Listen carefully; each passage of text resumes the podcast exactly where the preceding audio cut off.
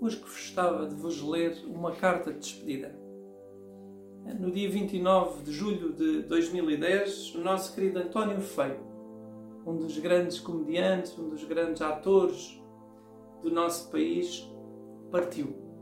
Um homem que fez cinema, teatro, televisão, dobragens, um universo. Um universo dentro deste, desta arte da representação. O António foi um homem muito querido do público português e que nos fez soltar muitas gargalhadas. Partiu vítima de doença prolongada e este livro tive o privilégio de ler em 2010, foi oferecido pela minha mãe na altura. É um livro que foi eh, editado com a colaboração de Maria João Costa. O título Aproveitem a Vida, subtítulo Não deixem nada por fazer, nem nada por dizer.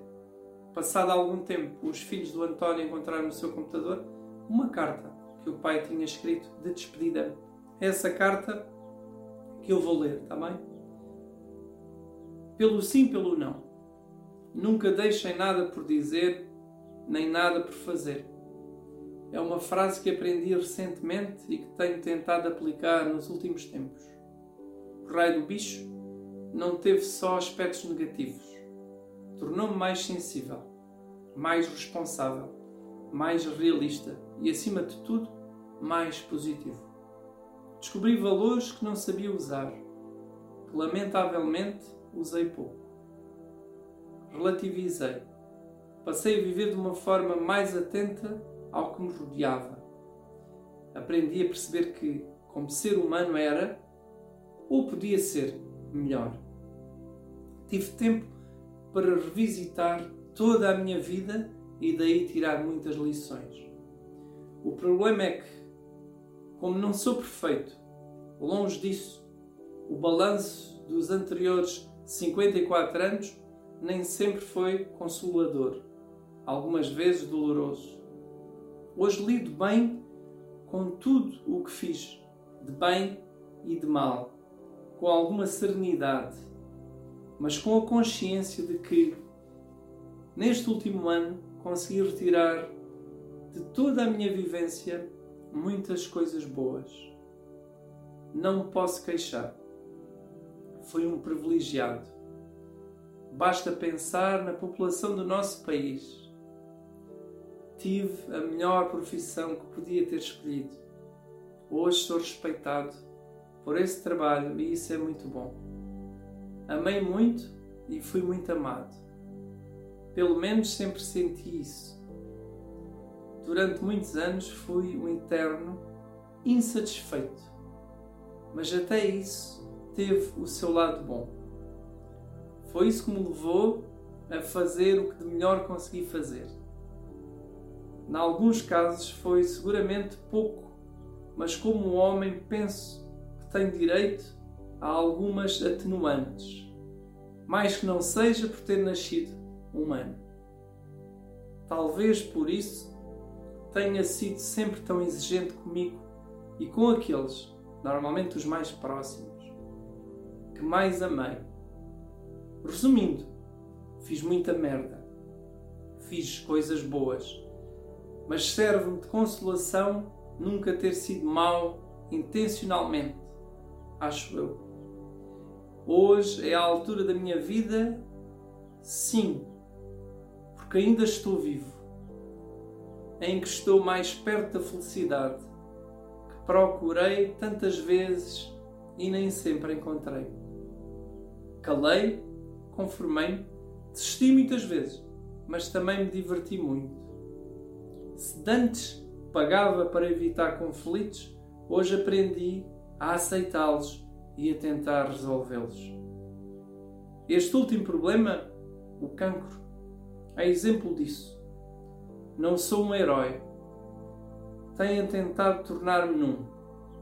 Pura e simplesmente por não ter baixado os braços e de uma forma relativamente tranquila o ter tentado resolver. Tenho a consciência de que, através dessa atitude, ajudei de muitas diversas maneiras muitas pessoas. Mais que não seja por ter reunido tanta gente anónima à volta de um movimento solidário. Para mim, esse apoio foi inestimável. São 18 e 37. Estou em Madrid, a fumar um cigarro junto à piscina do hotel e estou nervoso. Havia tanto que dizer, tanto que escrever. Espero que um dia me percebam, me aceitem, tal como eu fui. Teria muita gente a quem agradecer, mas não vou fazer. A minha Carola já teve melhores dias e seria uma injustiça se esquecesse um nome que fosse dos muitos que foram importantes em toda a minha vida. As pessoas que conheci, com quem convivi, que gostei, que muito me ensinaram, que muito me ensinaram, que admirei e que amei, sabem que estarão sempre no meu coração. Hoje estou muito mais perto da felicidade e isso é muito gratificante.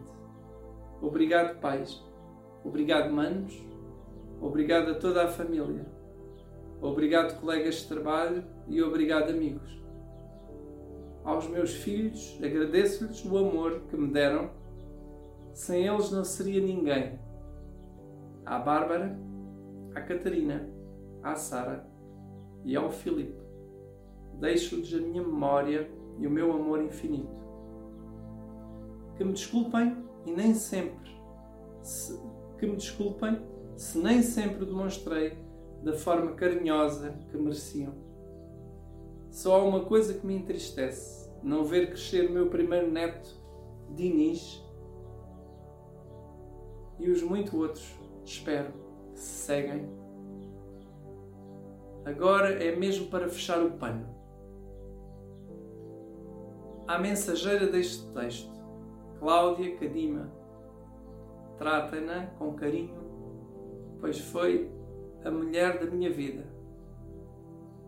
Pegando numa frase de muitas vezes, que muitas vezes usei como brincadeira e que é da autoria LOL da Sandra Faria. Usem-na e pratiquem-na até à exaustão. Viver. Vou tranquilo e em paz com o mundo. PS para o animal José Pedro Gomes, esse guia gastronómico das diversões teatrais, aqui fica a minha frase final, sem que eu pedisse ou quisesse. Apagaram o maçarico.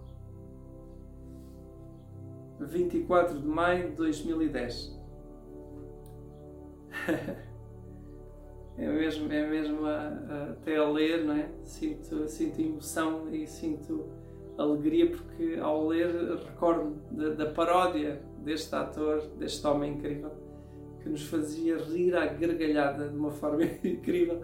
Às vezes trocava o texto e fazia os colegas de palco também rirem à gargalhada, porque ele improvisava, tinha ali umas nuances incríveis e pronto Olha, não sei, senti ler uh, esta, esta carta de despedida do nosso querido António Feio e como gosto muito de fazer aquilo que sinto no coração, aqui fica esta singela homenagem ao nosso querido António Feio. Fiquem em paz, abraço grande.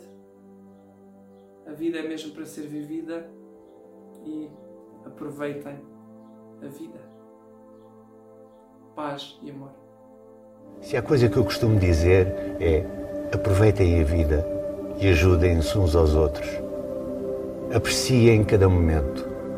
Agradeçam. E não deixem nada por dizer, nada por fazer